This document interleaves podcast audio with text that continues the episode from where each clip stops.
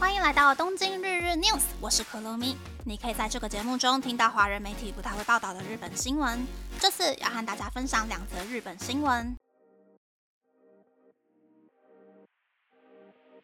第一则新闻是野村集团香港投资银行的主管被禁止离开中国。根据英国金融时报的报道，野村集团香港投资银行里负责中国业务的主管王仲和被中共当局下令禁止离开中国大陆。外界猜测，王仲和可能和前阵子疑似涉嫌行贿而失踪的中国商人包凡有关系。不过，王仲和在九月十三日在社群软体抛出到青海旅行的照片，目前看起来应该是还没有被逮捕。据悉，王仲和在二零一八年进入野村证券前，曾经在中国国有银行的香港分行工作过。限制出国令可能和以前的工作有关系。第二则新闻是，NHK 的记者被爆出非法挪用公款。知情人士爆料，今年七月，NHK 的三十多岁男记者违反规定，把在去年与友人聚餐的餐费用工作费用的名义报账，还多次谎报公费。目前还无法估计不法使用的经费总额有多高。为了调查除了这位记者以外，NHK 内部是否还有类似的谎报费用的案件，NHK 宣布要设置第三方委员会进行详细调查。不过一波未平一波又起，NHK 又被爆出涩谷放送本部的业务用伺服器因为被骇客入侵，两万三千四百三十五名员工的姓名和信箱等各资疑似外泄。虽然确定 NHK 用户的个资没有外泄，但目前无法确认员工的个资是否有被盗用。对此，NHK 表示会加强情报安全对策。以上是这次和大家分享的两则新闻。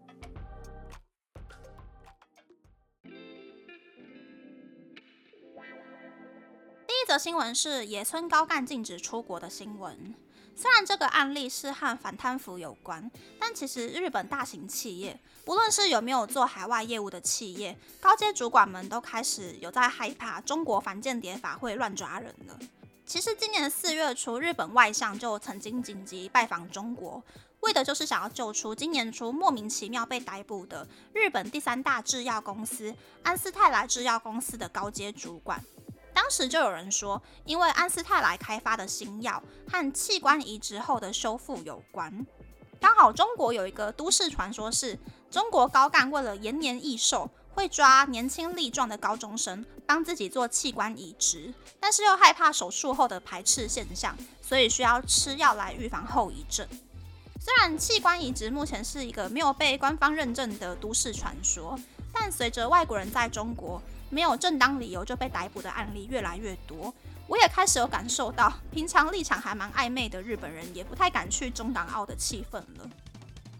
第二则新闻是 NHK 挪用公款的新闻啊，这不是大家都知道的秘密吗？明明可以坐地铁，但是 NHK 的小职员外出的时候就会坐计程车。工作日的三餐，不管是不是工作时段内的餐费，也都报公账，所以很多人才不想缴 NHK 的费用。NHK 可以说是日本的类税金吧，完全没有使用者付费的概念。只要家里有可以看 NHK 的电视机，不管平常看哪一个频道，NHK 都会跟你收费。这也是我搬家之后把电视丢掉的理由。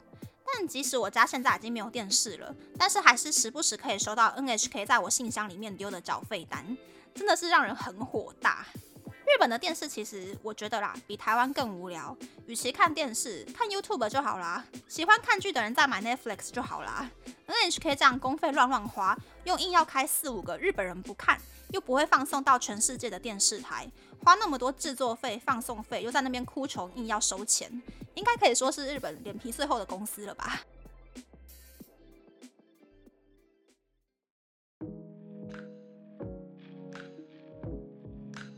想和大家分享前几天跟同事聚餐听到的旅游小故事。分享这个故事的同事是只会说日文的日本人，但他因为很喜欢足球，为了去看喜欢的球队在北京打的交流赛，所以以前呢他就决定去北京和在北京上班的日本人朋友碰面之后一起去看球赛。问题来了，同事说他到达北京。离开机场之后，想要用 LINE 跟朋友联系，但是却发现 LINE 打不开。想要看 Google Map 查路线，看看是不是对的，但是发现 Google Map 不管是 APP 还是网页版都打不开，他以为是自己的手机通信设定有问题，或是 SIM 卡有问题，所以又回到机场了，想要在机场的电信公司解决上网的问题。但是明明在机场做测试的时候，手机都可以连上网路，但是离开机场之后呢，又断线了。不过这一位同事他也很厉害，在 Line 跟 Google 都不能用，又不知道朋友在中国的手机号码，但他还是成功的跟朋友见面了。跟朋友见面之后，他才知道他缺的其实是 VPN。只要有 VPN，即使在墙内也可以用 Line 跟 Google。只是呢，听说啦，如果遇到共产党的大型活动，或者是中国境内发生重大事件的时候，VPN 会变得很不安定。或者是说，就算是没有特殊背景跟特殊案底的老百姓，也会因为使用 VPN 被请去喝茶。尤其是听说很多免费的 VPN，貌似其实是中共用来抓人的。如果要追求上网安全性的话呢，据说买中国以外的海外品牌的 VPN 会比较好。我也不知道是真的还是假的啦，但是看很多报道或者是影片都是这么说的。虽然短时间内应该很少人会开开心心的想要去中国玩吧。但是还是提醒大家，进去之前呢，先买付费 VPN，才能够继续使用手机里面所有的 APP 哟，才不会跟我的同事一样，都已经长那么大了，差点就要迷路。那么，那么这次的分享就到这边，不知道大家喜不喜欢这样的节目呢？欢迎大家留言和我分享你的想法。喜欢这个节目的朋友，可以在 Apple、Spotify、Google、s o n KKBox、My Music、First Story、Mixbox 等 Podcast 平台和 YouTube 订阅《东京日日 News》，多多按赞、评分或是填写资讯栏的节目优化问卷，帮助这个节目变得更好。还可以在 Instagram 或 Search 追踪《东京日日 News》DJ Tokyo 的账号哦。拜拜。